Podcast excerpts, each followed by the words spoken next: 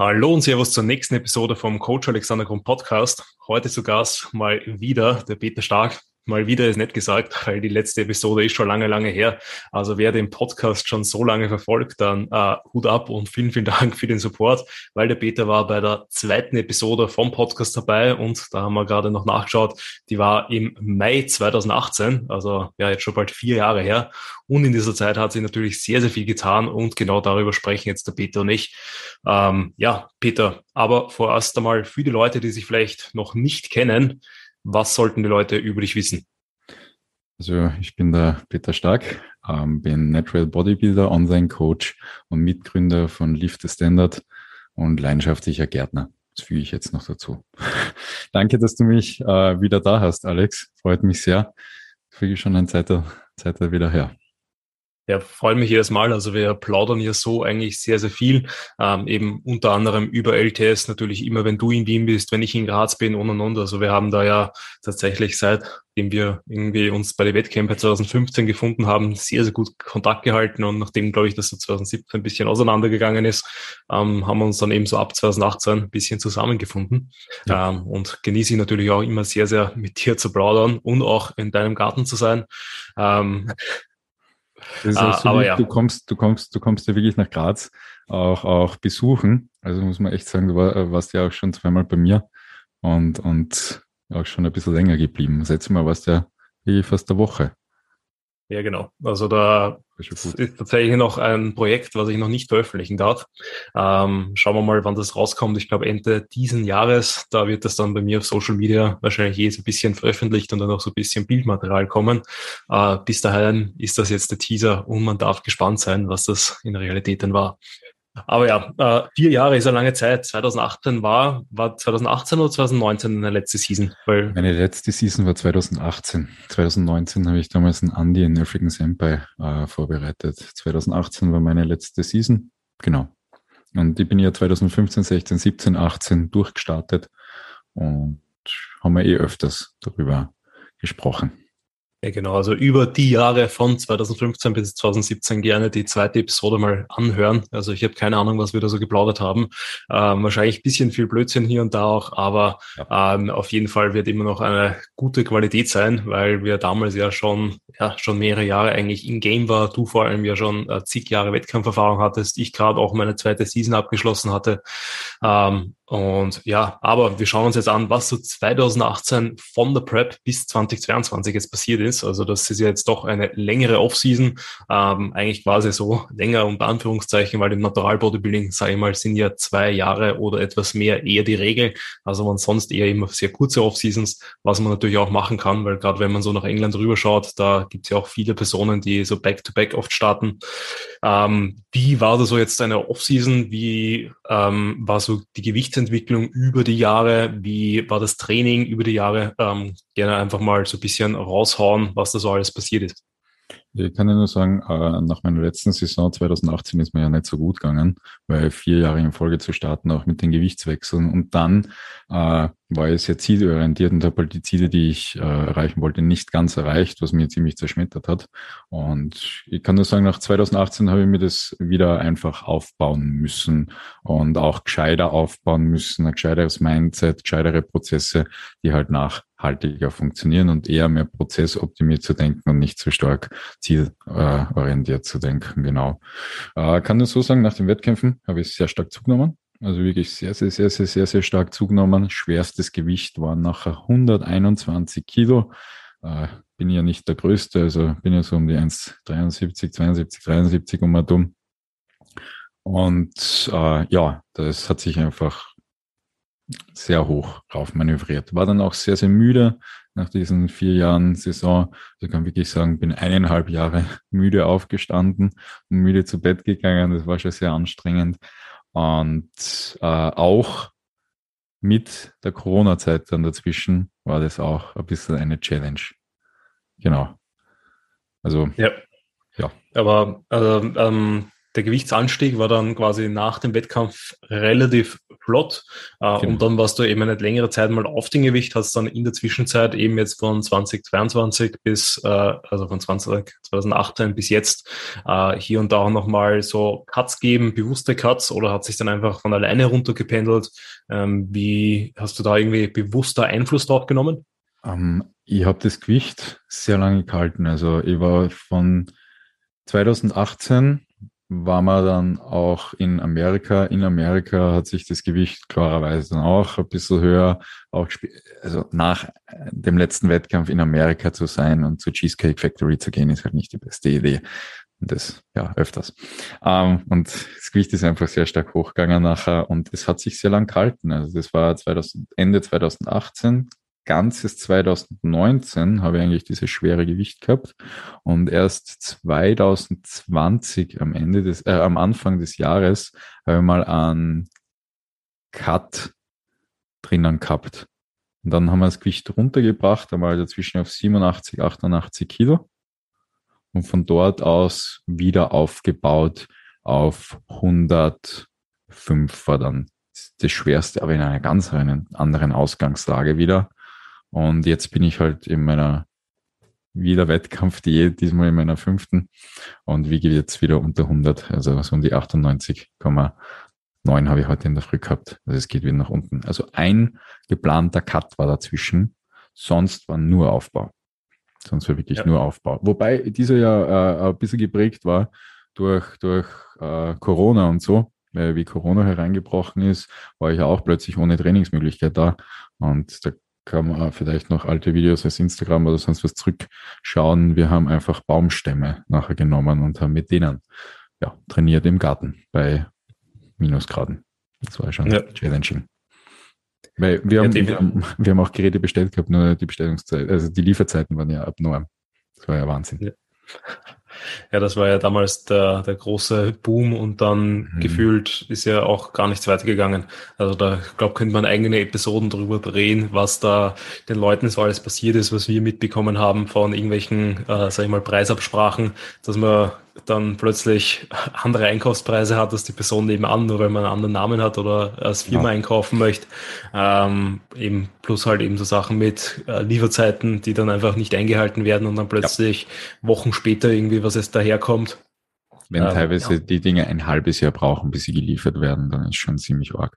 Also das ja. ist ja lang. Ja.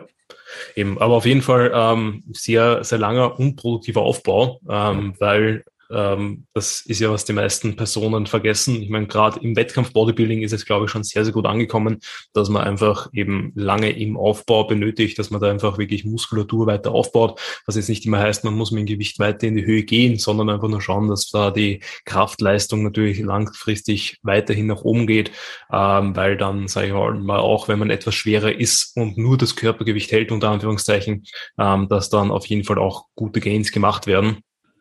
Und dass man, dass man eben das nicht zu sehr durch die Cuts dann ähm, irgendwie bringen lassen. Was war dann der ausschlaggebende Faktor, dass du gesagt hast, ähm, gut, jetzt wird es Zeit, einmal runterzugehen und dann vor allem eben ja auch gleich einmal relativ knackig von eben, ich sage mal so 120 auf ca. 90? Äh, ich, es war nicht mehr so erträglich, muss ich ganz ehrlich sagen. Das äh, hat einfach ein Clean-up hergehört, aber wieder alles ein bisschen zusammenzuräumen, das hat richtig, richtig, richtig gut getan. Ähm, ja, auch äh, einfach wieder ein bisschen zu sehen, was steckt drunter. Und ich habe da auch damals schon in dem Cut einen guten Fortschritt gesehen. Ich glaube, das ist jetzt noch mal, noch mal besser geworden. Aber es war auf alle Fälle mal so ein Clean-up äh, nötig, auf alle Fälle nötig um dann ja. auch einen optimaleren Aufbau einfach zu haben. Ja, auf jeden Fall sehr, sehr interessant, weil ähm, man muss sagen, du warst ja damals auch schon von 2015 weg bis 2018 ja immer schon sehr, sehr beeindruckend. Und jetzt bin ich gespannt, wie dieses Jahr so das Paket wird. Ähm, ich glaube, das Kritischste oder Wichtigste wird halt einfach die Peak Week gesundheitstechnisch äh, ja.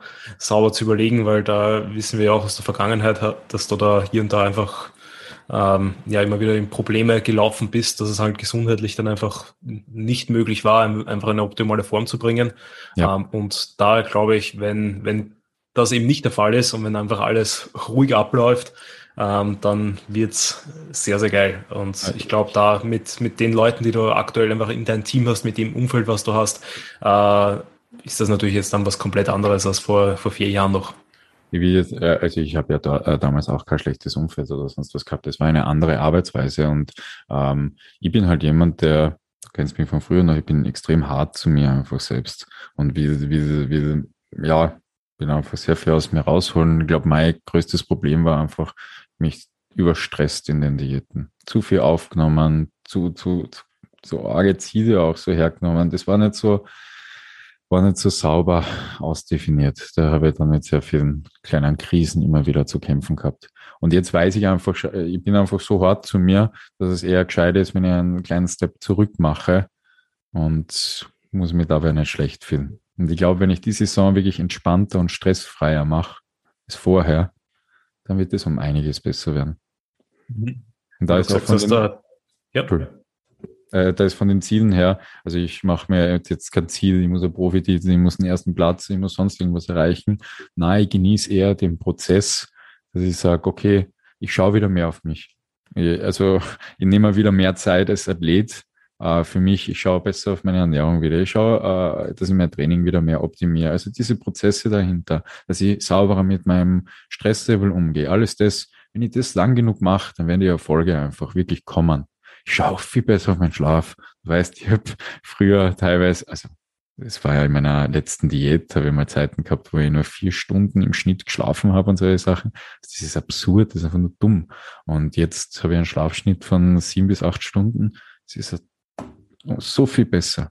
So viel besser. Und wenn ich das einfach weitermache, dann wird es, dann wird es ja erfolgreich werden, dann wird es passen. Ja. Und ich darf mir halt nicht mehr abschießen. Auf jeden Fall. Also das würde ich dir auch empfehlen, weil meistens eben das, das Loch, das man sich dann irgendwie gräbt, ist halt doch immer dann etwas tiefer, als man es währenddessen, während des Grabens ähm, ja glaubt und dann da wieder rauszuklettern, ist halt dann schon wieder eine eigene Challenge auch, die halt dann wirklich viel Zeit und Ressourcen in Anspruch nimmt. Ich kann mich immer noch an dieses Gespräch erinnern, das wir beide geführt haben, äh, wie ich aus meiner 2017er Saison rausgekommen bin und du warst da eher in Graz und dann hast du zu mir gesagt, wie gesagt habe, ja, 2018 gehe ich es wieder an. Das ist mir angeschaut, so, warum spinnst du?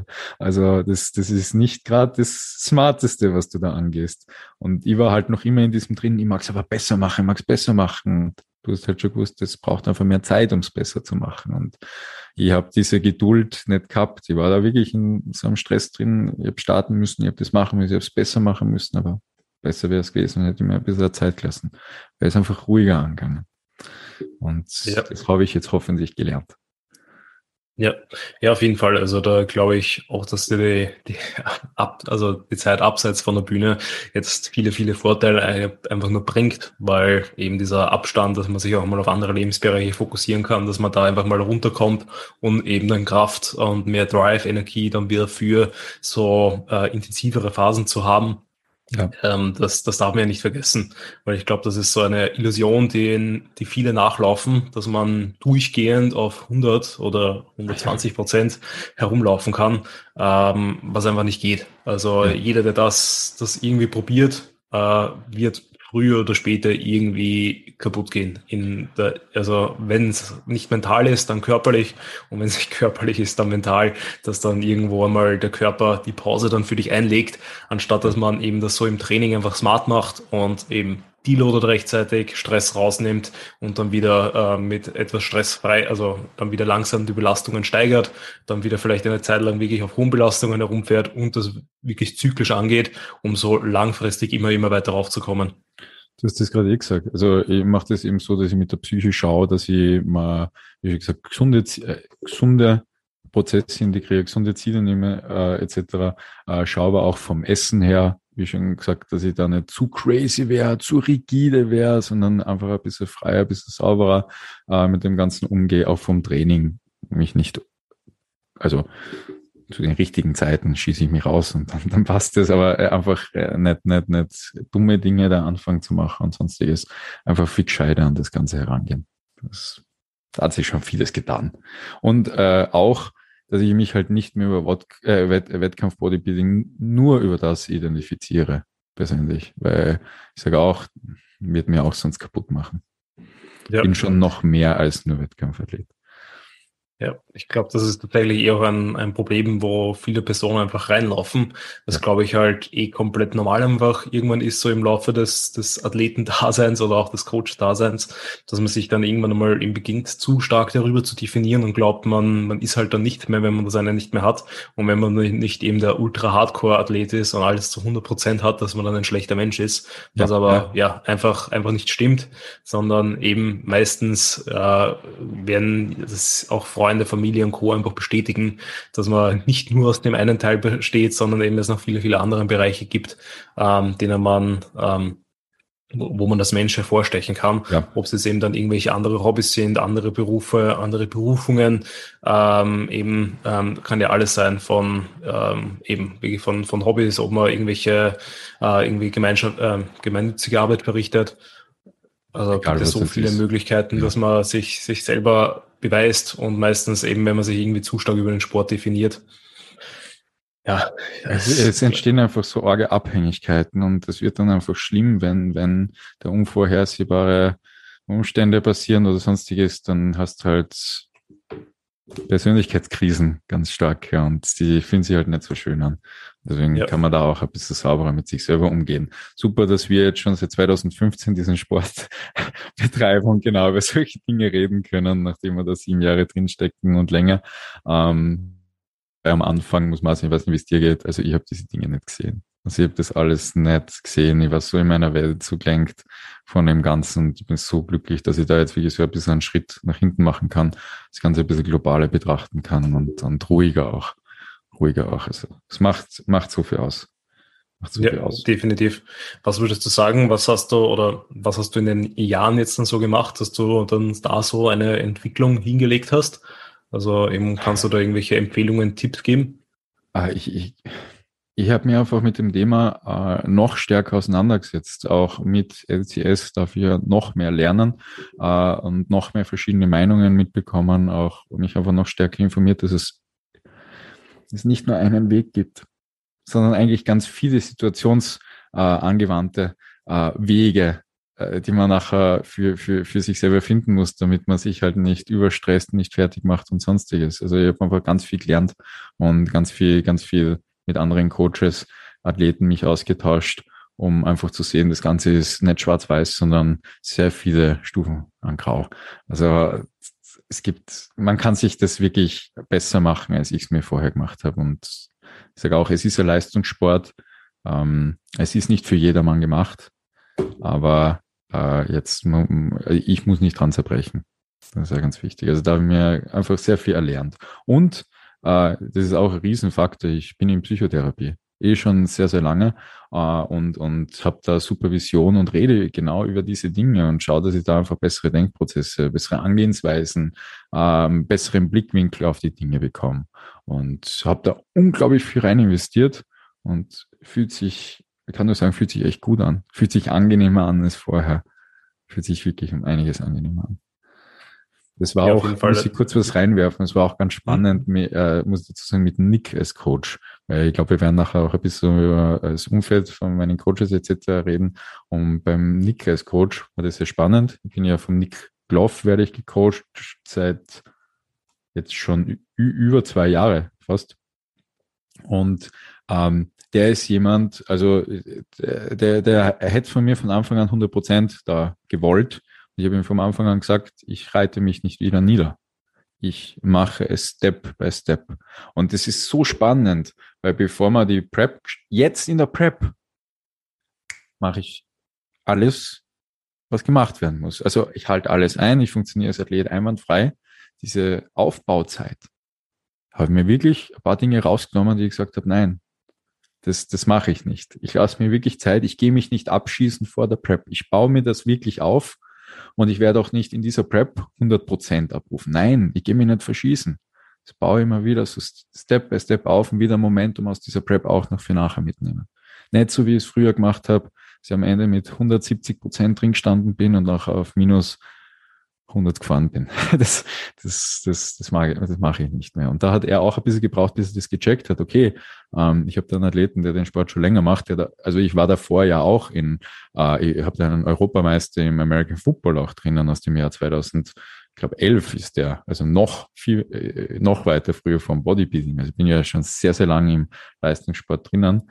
Und äh, deswegen weiß ich, wie ich mit meinen Energien jetzt, jetzt weiß ich es, langsam umgehen soll und äh, ich sage auch, ich habe mir das aufgespart. Ich habe mir das wirklich aufgespart, jetzt auch für die Season. Und auch in der Season wird es immer mehr noch zunehmen, aber nicht ganz.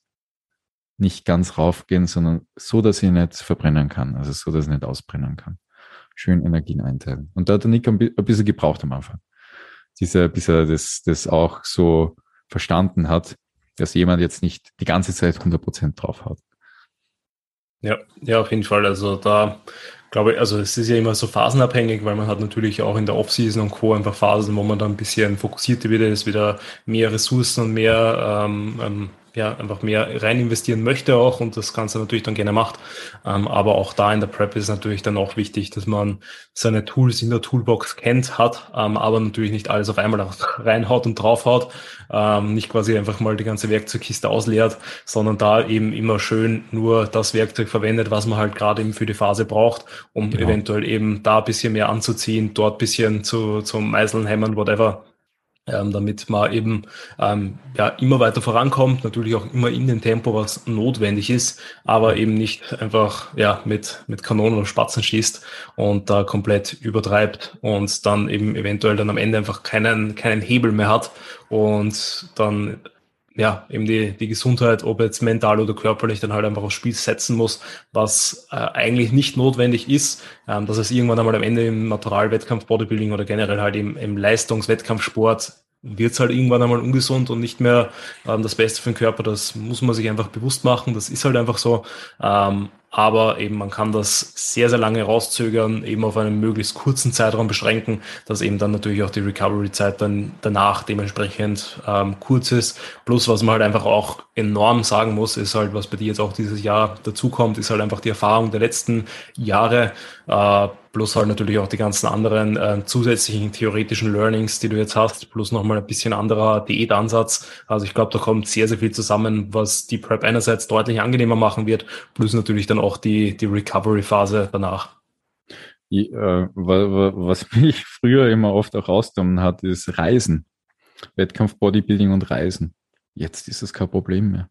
Ich habe gelernt, wie ich auch in anderen Ländern, in, in, in anderen Situationen einfach Athlet weiter sein kann. Ich war früher so rigide, so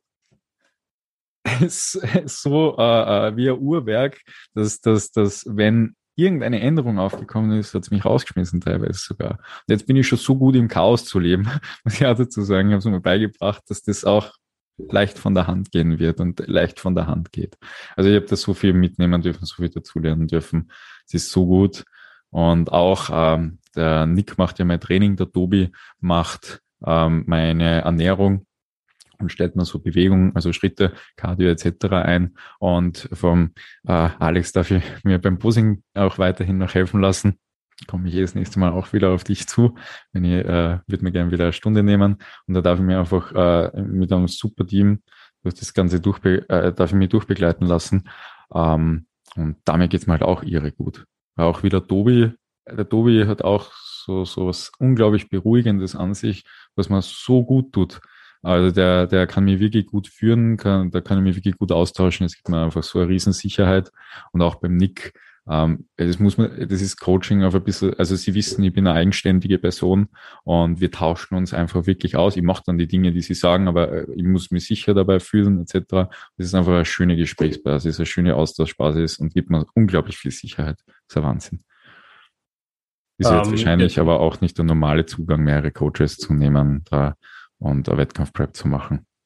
Aber jetzt ja, nicht so äh, es ist genau, also ich glaube, ich würde es vor allem Newcomern und noch nicht so erfahrenen AthletInnen nicht empfehlen, sondern da eher eben, glaube ich, einer Person alles in die Hand zu geben, weil das natürlich ähm, da deutlich angenehmer ist, auch für den Coach, wenn der alles steuern kann, weil eben dann auch sowas wie ähm, Trainings, also Deload-Phasen, Deload-Trainings, ähm, Trainingsanpassungen und Co. ja immer auch Hand in Hand mit der Ernährung gehen können, vielleicht mit den Aktivitäts- und Stresslevel ähm, und da man immer mehr Stellschrauben einfach hat.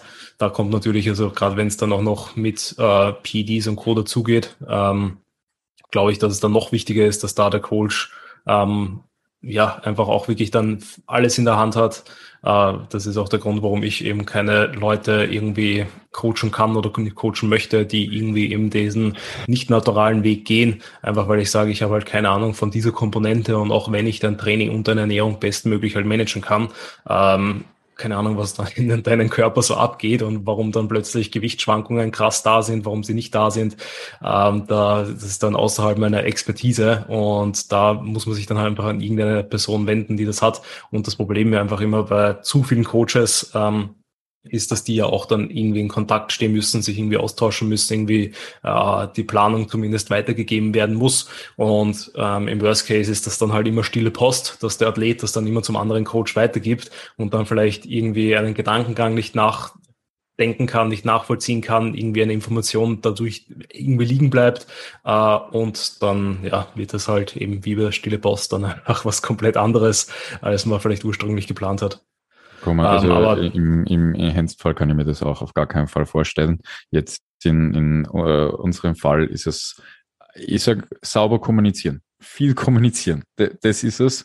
Und uh, Tobi ist für Nicks Datenblatt freigeschalten und der Nick ist für Tobis Datenblatt freigeschalten. Also die können noch reinschauen, was da einfach äh, gemacht wird. Ich habe äh, sehr viel Kontakt mit Tobi eben über LTS, auch über dadurch, dass wir öfters in Wien sind und dass er mich coacht, äh, so wie ich auch regelmäßig Kontakt auch wirklich mit Nick habe, äh, die mich jetzt nach jedem Training ein Update schicke. Also mit dem kommuniziere ich wirklich, wirklich, wirklich viel und der auch wöchentliche Calls macht, bei denen ich auch immer versuche, äh, dabei zu sein. Da kann man sich wunderbar austauschen. Also ich glaube, da ist es wirklich Kommunikation, Kommunikation, Kommunikation. Und das ist wieder das Tolle an dieser Prep. Ich mag das nicht nur als Prep betrachten, sondern einfach, okay, was lerne ich wieder daraus? Und was ist dieses Mal neu? Neu ist von mehreren Coaches Coach zu werden. Okay, wie läuft das ab? Das Tolle an den Coaches ist, dass sie einfach äh, damit unglaublich gut zurechtkommen, das auch äh, interessant finden. Und so können wir alle einfach wieder was lernen, was Tolles draus machen. Also schon, schon wieder was Neues und was Tolles. Also ich mag mich dann ja. nicht so sehr in den Wettkämpfen verlieren, sondern auch in diesem Prozess. Was kann ich wieder daraus lernen? Ja, sehr, sehr gut. Also du hast das ja auch vorhin angesprochen, ähm, was bei dir auch sehr, sehr wichtig ist, dass du einfach ein erfahrener, selbstständiger Athlet bist, der halt ähm, natürlich die aus dieser Kommunikation dann noch viel, viel mehr rausholen kann, da eben selbstständig denkt, selbstständig viele Sachen ähm, jetzt nicht hinterfragt, aber eben Fragen stellt, wenn, wenn sie angebracht sind und da eben nicht einfach nur entweder stupide alles ausführt oder eben dann alles zu sehr hinterfragt und sich dann auch da zu viel Stress macht. Also da diese ja. Balance finden ist ja auch äh, nicht easy. Gutes ähm, Beispiel hätte ich da noch ganz kurz, würde ich gerne rein sagen, weil zum Beispiel, also ich merke jetzt Ermüdung. Ich habe das gestern dem Tobi und dem Nick kommuniziert. Tobi hat gesagt, er würde demnächst dann wieder vielleicht ein bisschen einen Deload und ein paar Highdays einplanen kommuniziere ich weiter an Nick auch und fertig. Also dann schauen wir, ob nächste Woche vom Tobi ein paar ähm, ähm, ähm Deload-Days und High-Days einfach, äh, äh, einfach commanded werden und, und genau, dann werden wir sehen. Äh, und der Nick ist auch informiert und wir können halt alles dahingehend anpassen. Also, mhm. also du, du hast jetzt ja schon gesagt, ähm, dass wir jetzt noch ein bisschen näher auf den Nick eingehen, weil das da die Zusammenarbeit jetzt über zwei Jahre schon dauert. Was ja. hat sich da dann so geändert? Ähm, eben am Anfang Nutrition, aber auch trainingstechnisch natürlich. Also ich sag's mal so, ähm, ähm, Nutrition gar nicht, gar nicht so viel. Also Nick hat mir am Anfang von den Makros her mehr Fett nochmal reingegeben, es hat mir gut getan. Ähm, auch mich ein bisschen besser zu finden wieder, weil ich dann doch mehr Sachen auch mit höherem Fettgehalt gegessen habe und sowas. Den hat ja einen Grund gehabt, warum ich schwerer geworden bin.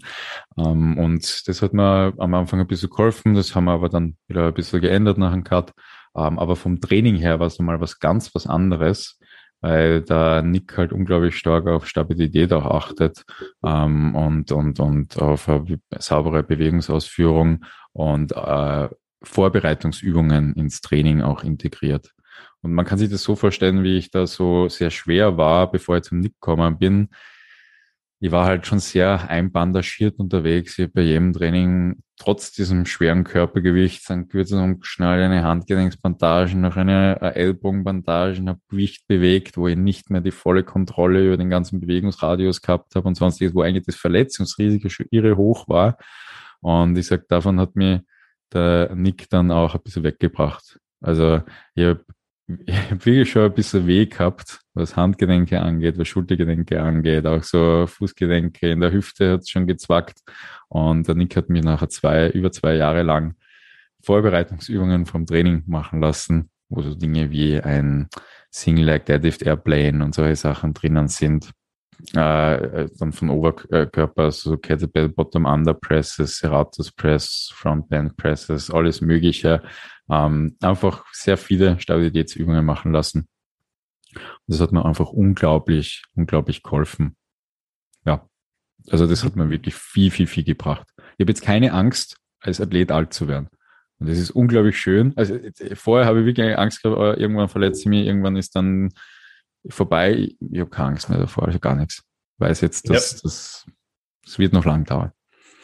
Ja, das ist halt tatsächlich ähm, eine der Sachen, die ich so bisschen bekrittel ähm, am aktuellen Trend vom Training bei vielen Personen oder generell halt so in der Bubble, wo ich mich gerade befinde, ist, dass man eben ähm, in solche Sachen fast keine Energie mehr rein investieren möchte, sondern halt immer quasi optimal hypertrophietechnisch weiter trainieren muss.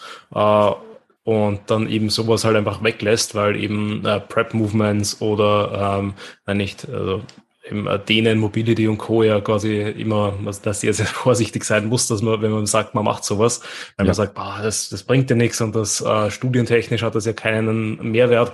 Aber eben gerade wenn es so langfristig dann auch ist, dass du halt wirklich äh, einfach andere Bewegungen wirklich ohne Probleme über Monate, Jahre hinweg machen kannst, ohne dass eben äh, irgendwelche Schmerzen auftreten und dann eben nicht die nicht die Antwort darauf ist, gut, eben ähm, im Best Case, man bandagiert sich ein oder im, oder eben im anderen Fall, gut, man cuttet halt dann immer weiter die ROM, bis man halt dann ja, ja, keine ja. Range of Motion mehr übrig hat, weil nur noch die schmerzfrei ist, ähm, dass das einfach eben auch äh, langfristig, glaube ich, nicht der Way to go ist ähm, und dass man da einfach dann eben aufpassen muss und einfach einen, einen Schritt zurück machen muss, ähm, dass man wieder da eine gute Basis schafft, auf der man halt dann auch wirklich weiter aufbauen kann. Also ich spreche da so ein bisschen, glaube ich, gerade auch aus Erfahrung. Also ich werde gerade, was bei mir ähm, im generell so Brusttraining beziehungsweise Schultertraining angeht, jetzt auch ähm, äh, geplantermäßig ähm, jetzt einfach mal wirklich schauen, dass ich da eine solide Basis aufbaue, dass ich schaue, dass da wieder alles so arbeitet, wie es arbeiten soll, dass da ähm, quasi ich die Stabilität halten kann, da auch halt vom Trainings, von den Trainingsgewichten her. Heißt das halt jetzt dann einfach mal stärker zurückstecken, weil auch wenn ich mehr bewegen kann, ähm, heißt das nicht, dass das dann eben das Smarteste ist, weil wenn ich mir dadurch dann einfach wieder Schmerzen triggere und ähm, die, die Strukturen dann einfach immer wieder reiz, äh, ist das ja ein nie enden wollender Kreislauf, sondern da einfach mal einen Schritt zurück machen, Basis verbessern und auf diese Basis dann auch wirklich aufbauen, um eben alle Strukturen einfach belastungsfähiger zu machen, um eben wirklich, wie du sagst, langfristig als Athlet alt zu sein und nicht eben so drei, vier, fünf Jahre vielleicht den Sport eben intensiv zu machen und dann komplett den Spaß daran zu verlieren, weil halt einfach nur noch alles wehtut und alles nur noch Arsch ist. Ja, äh, äh, da ist eh, ich glaube, da kann man ein bisschen eine Verbindung auch aus den Performance-Sportarten suchen. Weil auch wenn Bodybuilding jetzt darum geht, dass man einfach immer muskulöser wird, etc., ähm, man bewegt sich trotzdem noch auf der Bühne auch. Also das muss auch noch funktionieren. Und wenn man da ein bisschen posen will und so halt auch in seiner Routine, kann man da auch noch ein bisschen äh, beweglich bleiben und auch Posen am Boden machen will und so. Das ist alles nicht so leicht. Ähm, aber mir geht es eigentlich auch sehr stark darum, einfach ein Athlet zu sein. Im Ganzen. Und wir, wir haben mal über den Paul Unterleitner geredet. Und ich finde, das ist einfach so ein super Beispiel, weil du hast ja gesagt, der geht ins Gym rein, der macht sehr Cardio, der tut Dehnen, der macht Mobility und letztens habe ich ihn auch im Gym gesehen, habe genau das gesehen. Der nimmt sich da nach dem Training noch Zeit, äh, äh, tut noch Dehnen, tut, äh, einfach, der ist ein ganzer Athlet. Und ich sage, ich kenne das vom American Football, vom Kampfsport, von den Sachen vorher auch. Wir haben ja äh, beim American Football im Nationalteam haben wir genau diese Übungen gemacht, die der Nick mir gegeben hat. Jetzt, also sehr viele von denen waren einfach unglaublich ähnlich. Und, und, und es bringt dir einfach sehr viel, wenn du einfach stabil, mobil etc. bist. Also ich kann nur sagen, also gehört für mich zu einem gesamten Athleten schon dazu. Ja, auf jeden Fall. Also eben alleine wegen einem Posing-Aspekt, den du angesprochen hast, merke ich halt jetzt auch mit immer mehr Personen, mit denen ich zusammenarbeite, dass da ähm, einfach mache, Posen halt wirklich schwer bis halt teilweise unmöglich sind, weil eben die Rotationsfähigkeit nicht so da ist, weil eben die ähm, einerseits natürlich die Ansteuerung vielleicht noch nicht ganz so da ist, was ausbaufähig ist, aber einfach auch die äh, Mobilität beispielsweise in der Brustwirbelsäule nicht da ist, dass die halt wirklich schön die Brust rausstrecken können, dass sie die Schultern hinten halten können, dass sie vielleicht so richtig stark in die Außenrotation reingehen können, was natürlich dann, ähm, was man natürlich dann alles ein bisschen auch wieder kaschieren kann, ähm, aber man geht dann immer einen Schritt weg vom, von der Optimalität und umso, also wenn man dann nicht weiter daran arbeitet, vielleicht eben wieder in diese Positionen reinzukommen, von alleine merkt der Körper, also erlernt das der Körper auf jeden Fall nicht. Also es ist dann eher die Gefahr, dass man dann immer weiter ähm, ja, atrophiert, was so Range of Motion Bewegungsmöglichkeiten angeht, bis man sich dann halt eben im Worst Case im hohen Alter dann gar nicht mehr bewegen kann. Ja. Ja, ich glaube, da sind wir schon äh, sehr ähnlicher Meinung. Da gehört einfach ein bisschen mehr dazu. Wir kommen auch aus anderen Sportarten noch raus, bevor wir ins Bodybuilding eingestiegen sind. Das hat uns sicher einen riesen Vorteil auch gegeben, muss ich sagen. Das Ganze ein bisschen, ja, von einer anderen Athletensicht auch da ein bisschen äh, zu sehen. Also ich kann sagen, ich will da einfach ein Round-Athlet sein. Mag auch noch immer laufen können, mag noch immer lustige Dinge machen können im Sommer auch und so. Also das, das, mhm. das, das gehört auch noch immer ein bisschen dazu. Ja, definitiv. Also ich glaube, wenn man sich da so mache, Leute ansieht, die halt dann so sehr, sehr viele verschiedene Sachen können, ähm, ähm, dann hat das sicherlich auch immer einen Übertrageffekt auf, auf den jeweils anderen Bereich. Eben, man darf es halt nicht, natürlich nicht zu exzessiv gestalten. Also ja. ich sage jetzt nicht, dass man als Bodybuilder Marathon laufen muss, äh, weil meistens ist dann halt die Interferenz zu hoch, dass man in beiden Bereichen optimal unterwegs ist. Ähm, ich meine, wenn man das so machen will, ähm, kann man auch machen. Also es gibt da Athleten, die das machen. Also der Frank Holger Acker, also der Hybridathlet, keine Ahnung, ob du den kennst, der ist ja äh, Bodybuilder, Marathonläufer und Kraft-3-Kämpfer, wow. ähm, ist halt jetzt nirgendwo Top of the World, also er ist jetzt nirgendwo Weltspitze, ähm, aber er ist auf jeden Fall überall sehr stabil unterwegs und natürlich in drei doch unterschiedlichen Sportarten ähm, gut performen zu können, ähm, ist natürlich dann auch eine, eine gute Leistung, eine sehr, sehr starke Leistung. Vollkommen, vollkommen. Also ich halte davon einfach auch sehr, sehr viel. Ähm, ja, macht es einfach noch ein bisschen runter, das Ganze. Ja, ähm, vom Training selber, weil wir haben jetzt eben viel über äh, Prep-Movements und ähnliches gesprochen. Ähm, wie hat sich sonst so das, der Trainingsansatz, sagen wir mal, entwickelt, vor allem halt jetzt, wo im, im Gym wieder alles möglich ist? Was sind da so deine, deine Movements, beziehungsweise wie schaut's beim Training, beim Nick bei dir jetzt mit so Richtung Volumen, Intensität aus? Ähm, eben Anzahl der Übungen von allen möglichen. Also kannst du da ein paar kurze Insights geben? Ja, kann ich, kann ich reingeben. Also Volumen wird äh, nicht so hoch gehalten, ist eher niedriger. Ähm, äh, beziehungsweise von den Übungen äh, auch nicht so viel Übungen. Ich habe teilweise, teilweise 15, 16 Sätze in einem Beintraining gemacht. Oder weniger sogar, so 12, 13. Äh, war aber kaputt. Also was ich sagen muss, äh, äh, er programmiert bei mir zumindest sehr schwer. Also ich habe in einem Bull-Training ein Band over Barbell Row drinnen zum Beispiel, eine Dumbbell Row noch drinnen und Klimmzüge. Und das ist halt sehr, sehr, sehr, sehr brutal schon, schon programmiert auch, muss ich sagen. Aber ich vertrage es halt gut. Also eher weniger Übungen, niedriges Volumen, High Intensity und schwere Dinge und auch so, so, so äh, stabilitätsmäßig schwere Dinge, die mir aber bei den Grundübungen wieder irre viel bringen. Also ich mache so Sachen wie Front Foot Elevated Split Squats oder Bulgarian Split Squats, äh, mache auch B-Stands, Contraload, RDLs und solche Sachen, ähm, die man eigentlich nicht so stark im Bodybuilding immer wieder findet, äh, eher im Kraft-3-Kampf noch, aber auch, auch eher weniger.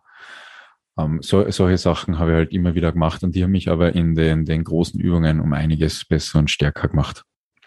Also das merke ich, das merke ich auf alle Fälle. Äh, bei mir ist noch der Unterschied, ich trainiere in keinem normalen Gym derzeit. Ich trainiere ja in einem Keller finde das einfach unglaublich angenehm, weil äh, ich fühle mich schon komisch auf im Training und da, da bin ich in einem normalen Gym, fühle ich mich einfach nicht so wohl. Kann schon sein, dass ich mal vor einer Stange stehe und einfach schreie, ähm, weil es gerade so anstrengend ist und ich das brauche. Und das kann ich halt in einem eigenen Keller viel besser machen ähm, und fühle mich da nicht irgendwie ausgestellt wie ein Gorilla im, im, im Zoo. Genau. Und deshalb, ja, Entschuldigung, ich bin ganz ehrlich, ja, es ist einfach in einer Wettkampf-Prep oft so, dass man dann auch in einem normalen Gym ist ja nicht das Gym, sondern sind normale Gyms, da fällt man dann schon auf, wenn man da ein bisschen schwerer hebt und sonst was. Und mir war das mit der Zeit einfach zu anstrengend, da dieses Umfeld zu haben. Deswegen trainiere ich jetzt even gern im Keller oder komme in das Gym. Und im Keller ist ja alles sehr, sehr einfach gehalten. Kabelzug ist drinnen, freies Gewicht ist drinnen und ja, ein GHD ist drinnen. Ich habe nicht einmal einen Lecker, ich habe nicht einmal einen Beinstrecker und funktioniert trotzdem wunderbar. Mach halt, wie, wie schon gesagt, nur schwere Dinge. Ja, also da ähm, hast du mir jetzt ein bisschen meine Frage vorweggenommen, weil okay. äh, Rage Cage wäre tatsächlich noch so ein Punkt gewesen ähm, und eben was dich dazu veranlasst, äh, dort zu trainieren, obwohl es ja in Graz jetzt doch ähm, das eine oder andere Fitnesscenter gibt. Ähm, ja. Aber ich glaube, du hast da jetzt schon alle Punkte sehr, sehr schön ähm, ausgeführt. Und ähm, ich glaube, da muss auch jede Person dann immer so das ähm, ja, persönliche Optimum so ein bisschen finden, was halt eben Trainingsmöglichkeiten, Umfeld und Co. angeht. Ähm, da einerseits, nämlich habe ich jetzt ja auch beim letzten Story QA die Frage drinnen gehabt, ähm, kann man eben nur komplett mit Compound Movements eben im Home Gym eine Prep machen. Ähm, was zu sagen ist, so nur mit Compounds ist es halt wahrscheinlich noch einmal dann deutlich schwerer als jetzt beispielsweise eben, wenn man noch zumindest eben einen Kabelzug, verstellbare Kurzhantel und Co. zur Hand hat. Also dann hat man ja eh schon sehr, sehr viele Möglichkeiten. Ähm, und eben was enorm wichtig ist, ist einfach das Umfeld. Und da ähm, gerne in die letzte Episode mit dem Lukas Müller reinhören, weil da haben wir genau auch darüber gesprochen, dass man sich halt eigentlich überall, wo man möchte, sich das Umfeld schaffen kann, dass man sich alles so ähm, ja, einrichten kann, ähm, quasi mehr oder weniger so ein bisschen noch vielleicht die Leute auswählen kann, ähm, wie, wie man das dann möchte, dass man halt da einfach immer bestmöglich performen kann ähm, und da einfach ähm, ja aus den Umständen, die man einfach zur Verfügung hat, wenn man eben nicht die Möglichkeit hat oder nicht umziehen möchte oder ähm, eben wie gern harten Cut irgendwie machen möchte in seinem Leben, ähm, dass man da auf jeden Fall immer noch Gestaltungsmöglichkeiten hat, ähm, um eben einfach alles so zu machen, dass man bestmöglich performen kann, dass man wirklich Spaß an dem Ganzen hat, dass man eben eben mit Freunden und Co. das Ganze auch noch durchziehen kann, ähm, weil das natürlich auch sehr, sehr wichtig ist, weil wir ja doch alle soziale Leben, Lebewesen sind. Ähm, und wenn man das halt dann zu lange vernachlässigt, dann glaube ich, wird man auch einfach nur verbittert. Vollkommen, vollkommen. Aber deswegen Rage Cage ist, da darf ich einfach Tier sein, da darf ich mein Training machen darf ich mich aufführen, darf ich meine eigene Musik spielen, kann zu jeder Tageszeit kommen, also auch in der Nacht oder sonstiges. ist einfach eine unfassbare Freiheit. Wenn es dann ist, habe ich auch die Möglichkeit, in Grazia Studios zu besuchen. Aber ich bin ganz ehrlich, also ich mag dieses angequatscht werden während dem Training und solche Sachen halt überhaupt nicht. Ähm, hol, fahr gerne in das Gym. Das ist eine ganz andere Welt als ein Clever Fit oder Fit In oder sonst was. Brauchen wir gar nicht reden. Da, da ja, hat man mehr, mehr Menschen noch mit der, mit der ähnlichen gleichen Denkweise. Und, und da, ich könnte aber auch nicht, muss ich ganz ehrlich sagen, ich könnte nicht immer im Gym trainieren. Also das wäre mir dann auch wieder ein bisschen zu viel. Deswegen, mir passt dieser Wechsel irre gut. Manchmal geht's auch in die Obersteiermark. Gibt's auch ein Fitnessstudio, wo man dort trainieren gehen. Warst eh auch schon, auch schon dort. Und ich wechsle da einfach hin und her, so wie ich es brauche. Weil ich bin dann einfach, empfinde sich auch in der Prep mag mir das Umfeld, wie schon gesagt, zu schaffen, wie ich es brauche. Und vom Training her habe ich einen super Austauschpartner mit Nick, wo ich mir das auch immer dann so gestalten kann, dass er funktioniert. Und ja, wichtig. Ja, auf jeden Fall. Ähm, gut, Peter, ich würde sagen, wir sind jetzt eh schon wieder fast eine Dreiviertelstunde in, dass wir die ähm, Episode langsam abrounden. Und zwar hätte ich noch eine abschließende Frage für dich. Welchen Tipp hättest du so in allgemeinen oder auch sehr, sehr spezifisch, wenn du möchtest, für einen angehenden oder angehende Wettkampfathletin ähm, oder einfach generell einen Bodybuilding-Enthusiasten, um das Beste aus sich selber rauszuholen? Ich glaube, was ganz wichtig ist, äh, Wettkämpfe vorher mal besucht zu haben und sich das Ganze angeschaut zu haben, weil ich kriege das immer mehr mit. Das ist so ein Bodybuilding-Wettkampf-Hype und Leute waren noch nicht einmal beim Wettkampf. Haben sich das noch nicht angeschaut, wie das, wie das einfach anschaut, haben noch nicht mit Wettkampf-Bodybuilder, Bodybuilderinnen geredet. Und ich sag, äh, da muss man anfangen, sich selber auch ein bisschen ein Bild zu machen. Und auch, wir haben letztes Mal drüber geredet, wenn man, auch wenn man einen Coach hat, man kriegt immer nur die Sichtweise vom Coach mit. Das ist auch, wenn man eine Ausbildung macht oder sonst was, man kriegt immer nur die Sichtweise von dieser, von den Lehrenden, von denen mit. Man muss sich selber auch ein Bild von den Dingen machen und deswegen kann ich nur das mitgeben. Schaut euch die Dinge an, schaut euch Wettkämpfe an, versucht da einfach ein eigenes Bild von der Sache auch äh, reinzubekommen. Und auch äh, ganz, ganz wichtig, weil es eben so ein Hype ist, weil wir eben auch durch Social Media und Co. sehen, dass es manche Leute leichter schaffen, hoch aufzukommen. Ja, das ist nicht die Norm. Also die Erwartungshaltung kann ich auch nur sagen, wenn jemand auf die Bühne geht, schraubt eure Erwartungshaltung einfach runter. Und alles, was dann gewonnen wird, alles, was an, an, an äh, also was, was da an Gewinn kommt, ist dann die Draufgabe. Das ist wirklich die Zugabe, äh, Zugabe, weil man nimmt sich noch so viel mehr aus dem Sport einfach mit. Und das ist halt auch ein Leistungssport. Und um darin gut zu werden, ich sage jetzt für die Norm, für die Allgemeinheit, braucht es Jahre. Jahre, Jahre, Jahre. Und das vergessen so viele Leute. Ich trainiere am 28. April, also in einem Monat und drei Tagen, äh, trainiere ich dann seit 17 Jahren. 17 Jahre sind es nachher. Alex, du kannst auch sagen, wie lange trainierst du schon? Wenn du jetzt alles zusammenzählst. Also wenn ich alles zusammenzähle, ist tatsächlich ein bisschen schwer, weil das natürlich so ein bisschen ein fließender Übergang war und im, das Krafttraining bei mir so Hand in Hand mit dem äh, Kickboxen damals gegangen ist. Ja. Ähm, aber ich würde sagen, so irgendwann auch so zwischen 2010 und 2012 herum wird das so. Ja, das sind, sind 10, 12 Jahre auch. Also das ist ja eben, was sich Leute wirklich im Klaren sein müssen, wie groß Zeitspannen sind. Deswegen selber ein Bild machen, Erwartungshaltung runterschrauben, realistisch sein, ab geht's. Dann, dann, dann, das kann ich auf alle Fälle mitgeben. Dann, dann wird's, wird's besser ablaufen jeden Fall. Also dem Schlusswort ist nicht mehr hinzuzufügen. Ähm, da, Peter, wenn dich jetzt Leute finden wollen, wenn sie irgendwelche Fragen haben, wenn sie dir folgen wollen, wenn sie dir eine Coaching-Anfrage schicken möchten, wo finden sie dich? Also ich bin auf Instagram unter Pete Strong Motivation zu finden, auf Facebook unter Pete Strong, sonst unter den E-Mail-Adressen psstrongliving at gmail.com oder strong living at gmx.at und sonst findet man mich auf Lift the Standard. Genau, also da sind alle Ressourcen wie immer in der Beschreibung. Also da einfach draufklicken und in Kontakt kommen. Und genau, Peter, ich sage vielen Dank für deine Zeit, vielen Dank für deine äh, Expertise. War wie immer sehr, sehr angenehm mit dir zu plaudern, sehr, sehr cool deine Ansichten da mitzubekommen und noch natürlich für die anderen Personen zu recorden. Und ich würde sagen, wir hören uns entweder beim nächsten Call oder sehen uns spätestens in Wien wieder. Danke vielmals, Alex. Dere